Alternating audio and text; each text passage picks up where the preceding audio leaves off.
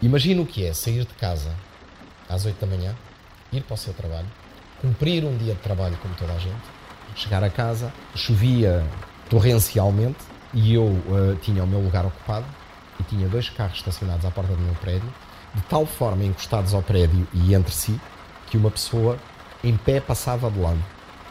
Liguei para a esquadra, resposta logo. Não temos solução, não há reboque à noite. Lá fui arrumar o carro longe de casa, vim pela calçada, não é? Molhado até aos ossos, desci para o chão, rastejei entre os carros no chão, rastejei, passei a cadeira por cima dos carros, com cuidado para não os riscar, porque senão se calhar aí a polícia vinha-me pedir responsabilidades, aí já vinham. Montei a cadeira, sentei-me na cadeira, todo molhado, todo sujo, abri a porta e fui para casa, então, finalmente, para poder descansar. Hoje no P24 falo com a Carolina Pescada. Há mais de um ano a Carolina fez uma reportagem multimédia com alguns elementos 360. Senta-te na minha cadeira. Dizem-nos, ah, a cidade é para todos. Não é para todos. A cidade não é para todos. Hoje o público traz outra reportagem da Carolina Pescada. É com ela que vamos falar neste P24. A história da legislação sobre a acessibilidade em Portugal já vem uh, bastante longa isto começou tudo em 1997, que foi o primeiro, o, a primeira vez que se impôs um prazo para a adaptação de tudo o que era edifícios uh, públicos e de acesso público em Portugal. Esse prazo em 2004 chegou ao fim e, na verdade, uh, muito pouco tinha sido feito. Em 2006 volta-se a criar uma lei, que é a Lei da Acessibilidade, que veio revogar a antiga e veio impor um novo prazo de 10 anos. Aquilo que aconteceu é que esses 10 anos passaram e muito pouco foi feito. Em 2017, volta-se a criar uh, um decreto-lei que aquilo que vem fazer, basicamente, uh, achava-se que ele viria revogar o anterior e impor um novo prazo, mas na verdade o que ele vem fazer é mudar a entidade que estava responsável por fazer a fiscalização e impor a criação de uma comissão para a promoção das acessibilidades que seria responsável por fazer um relatório diagnóstico das acessibilidades a nível nacional. Essa comissão, na verdade, devia ter apresentado o documento no fim do verão de 2019, no final de agosto. E fez? Não, não fez. Não fez e nós apercebemos disso e questionámos. O Ministério do Trabalho, quando questionado sobre a publicação deste relatório, disse-nos que ele estaria previsto para o final deste mês. Para além disto, nós fomos falar com associações, com a Associação Salvador e com a Associação Portuguesa dos Deficientes, para nos comentarem o sucedido e para pedir também um balanço das queixas que eles receberam ao longo de 2019.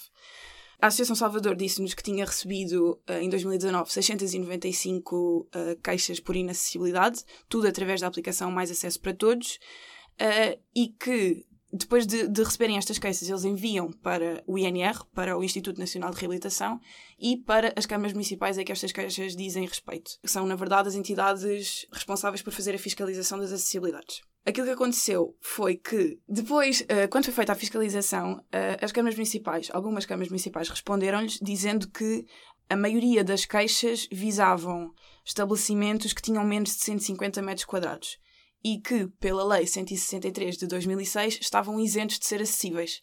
Ou seja, a lei diz que todos os estabelecimentos uh, comerciais e hoteleiros com menos de 150 metros quadrados não têm de ser acessíveis essa é, é, é de facto uma das coisas que eu acho que tem sido muito pouco falada, tendo em conta que isto é uma lei que já, já foi criada em 2006 e esta medida dos 150 metros quadrados já vem da lei de 97, portanto foi passada de 97 para 2006, uma medida que já foi criada há 20 anos, há mais de 20 anos, vamos ver por aí. Então, porquê é que só nos estamos a perceber agora de que ela é um problema, porque é que ela ainda não foi revista, tendo em conta que a lei já foi revista uh, duas vezes. E neste período já houve estabelecimentos multados por não estarem acessíveis? É uma boa questão, que eu não sei a resposta. Porque cada vez que se pergunta sobre a fiscalização, uh, eu, de cada vez que perguntei, tenho chegado a becos sem saída. Ou me dizem que ainda não têm os dados e então ainda não conseguiram responder. Uh, sei que de 2019 ainda não ainda não se sabe os dados, ainda não se sabe se a fiscalização está a acontecer. Essa foi uma das perguntas que eu fiz ao Instituto Nacional de Reabilitação, que é se, apesar da Comissão ainda, ainda não ter apresentado o diagnóstico, se a fiscalização tem estado a acontecer. Ainda não obtive a resposta, ainda estou a aguardar a resposta.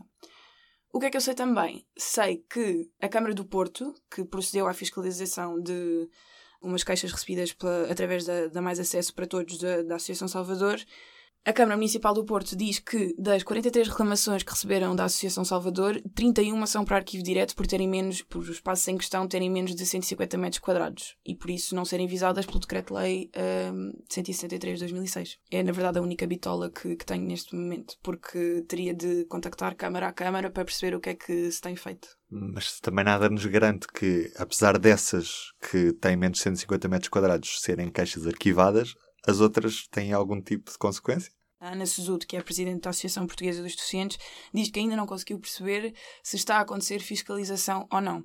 Também dizem que não é propriamente o ato da coima, não é, não é as coimas que eles querem, a menos que as coimas revertam para um fundo de maneio que permita depois agir sobre todos os, os problemas de, uh, que há de inacessibilidade no país.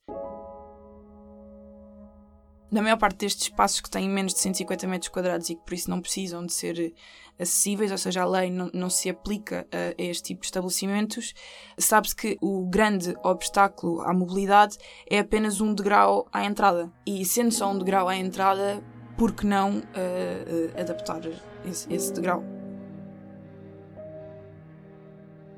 Eu sou o Ruben Martins e para si, em especial, resta-me desejar-lhe um bom dia. Eu estou de volta amanhã.